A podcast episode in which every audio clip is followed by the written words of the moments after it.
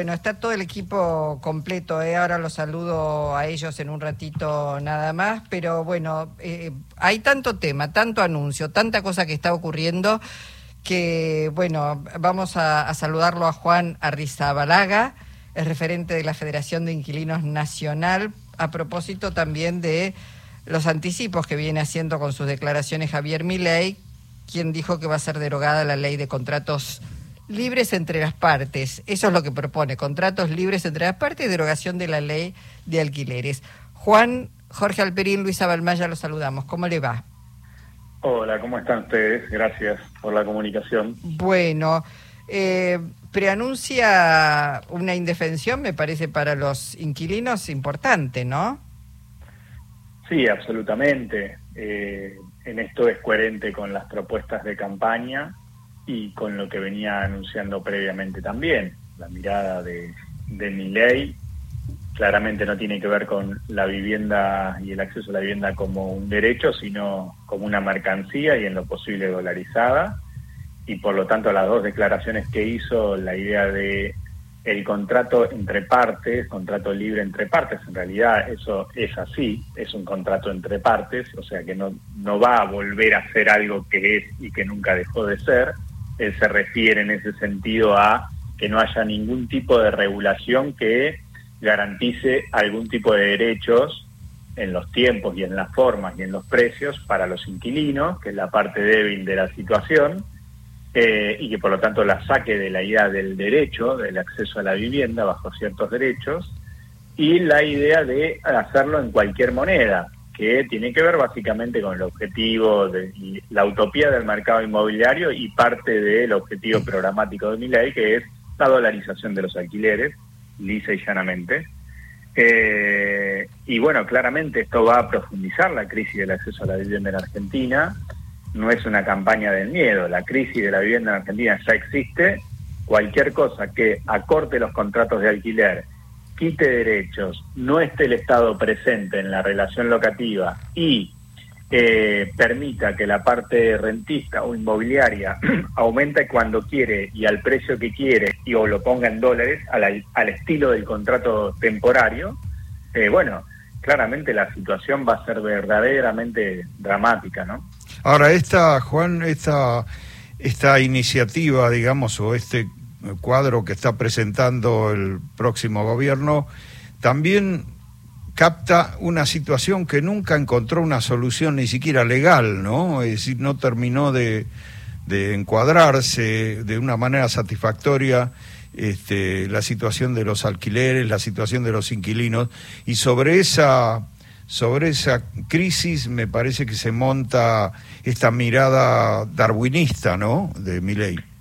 Sí, pasa como pasa claramente en distintos ámbitos. No están cosechando sobre la nada y se monta sobre algo que ha venido haciendo un trabajo de zapa, digamos, durante todos estos años. Por un lado, ocho años continuos de devaluación e inflación. Entonces, esto vale para todos los ámbitos de cualquier política que podamos discutir, eh, pero también sobre una ley que atacó el sector inmobiliario y eh, parte de la política y parte de los medios hegemónicos, pero que el Estado, eh, por impulso más bien de las organizaciones de inquilinos, en todo caso un, sector de la clase política, de alguna manera defendió en el Congreso, pero el Estado no estuvo presente, el Estado no estuvo haciendo cumplir la ley, cualquier inmobiliaria que la incumpla, no hay, ningún, no hay ninguna posibilidad de que los inquilinos sean defendidos por la aplicación de la ley, no hay autoridad de aplicación que lo haga, eh, y los inquilinos la pasaron muy mal, eh, particularmente, además de, como la gran mayoría, la pasaron peor aún. Entonces, los, inquilinos no son parte del censo que habla del costo de vida. Hay 3 millones de hogares que no están en el, costo de vida que saca el INDEC, no son, son invisibilizados. Sobre esas angustias, sobre esa indefección, en la que cuando vos vas a una inmobiliaria solo vas a perder, eh, y no tenés ninguna posibilidad de negociación porque no tenés ninguna fuerza para negociar cuando te estás por quedar en la calle y cuando todavía no contraste, no firmaste ningún contrato, por lo tanto no tenés poder si no estás adentro de la casa nueva que alquilaste y, y, por lo tanto no no hay es totalmente asimétrico eh, ahí no está el Estado. El Estado está en la ley, pero la ley, si no se cumple, es papel pintado. Entonces, ha costado mucho esta lucha.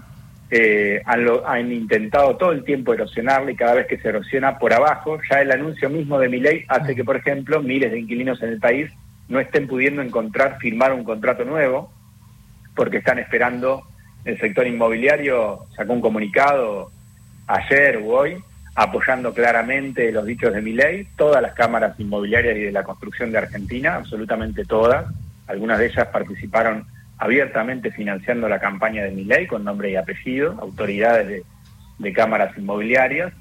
Eh, entonces ya tenemos muy claro por lo que van, sabemos que se montan sobre contradicciones, sobre límites que la política también tuvo en llegar muy tarde al tema de los alquileres y que todavía sigue sin comprender que si no resolvemos los alquileres no resolvemos la crisis de la vivienda en Argentina, que no se resuelve solo haciendo viviendas, que además en general son muy escasas, que ya no se resuelve con crédito hipotecario, en una Argentina donde la concentración de la propiedad urbana es inmensa. No, y donde además, perdón, Juan, donde además eh, lo que dice eh, mi ley es que, bueno, la gente que tomó un crédito UVA, que era lo que proponía y el gobierno decía, tomen, es un buen crédito hipotecario. bueno, ahora dice, más o menos, voy a ser grosera, jódanse por haber tomado ese crédito. Es tremendo. Sí, sí, sin duda.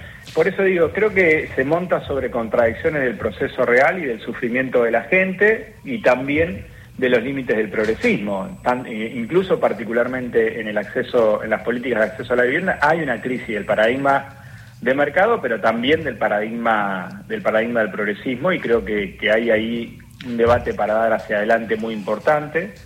Eh, pero bueno, en eh, este conjunto va, variado, un poco como hacías vos la introducción, de, de, anuncios, iniciativas, etcétera, eh, también es, es, son los primeros días que donde ellos van a atacar e ir por todo lo que puedan y esa es seguir por todo lo que pueden en los más diversos ámbitos, desde las privatizaciones a las desregulaciones en los más distintos sectores, también es una manera de desorganizarnos, ¿no? Sí, ahora aparece un funcionario probable del área para mi ley señalando un plan para construir tres millones de viviendas donde eh, aquellos que puedan tener un mínimo ahorro puedan eh, iniciar este, la, la, adquisición de su próxima vivienda. No parece muy, muy solvente ¿no? El, anuncio tal como está, porque exige tener una cantidad de ahorros, eh, creo que ponía ejemplos de 8 mil, tener 8 mil, 10 mil dólares y a partir de ahí empezar un plan.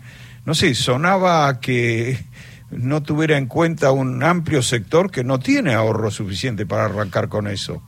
No, por otra parte, si hicieran, si pretendieran hacer 3 millones de vivienda en cuatro años, sería un gobierno hiperperonista, lo cual este, eh, probablemente no la hizo ni Perón, 3 millones de vivienda en cuatro años. Entonces, eh, es poco creíble de un gobierno que dice que hay que este, hacer un ajuste salvaje, un shock de ajuste, y que todo lo que deba ser privado tiene que ser privado, o todo lo que pueda ser privado, y que lo que hay que hacer con el Estado es eh, achicarlo y hacer viviendas eh, es parte de lo que ellos consideran un subsidio innecesario, digamos, ¿no? Entonces, mm. la verdad es que sí, evidentemente es tan creíble como las viviendas que los tres, los tres millones de los tres mil jardines que iba a hacer Macri. Sí, eh, Claramente eso no va a suceder y imagino que ningún inquilino confía en una propuesta de este estilo. creo que, bueno, estamos en una situación compleja, va a haber que dar pelea como en muchos otros ámbitos.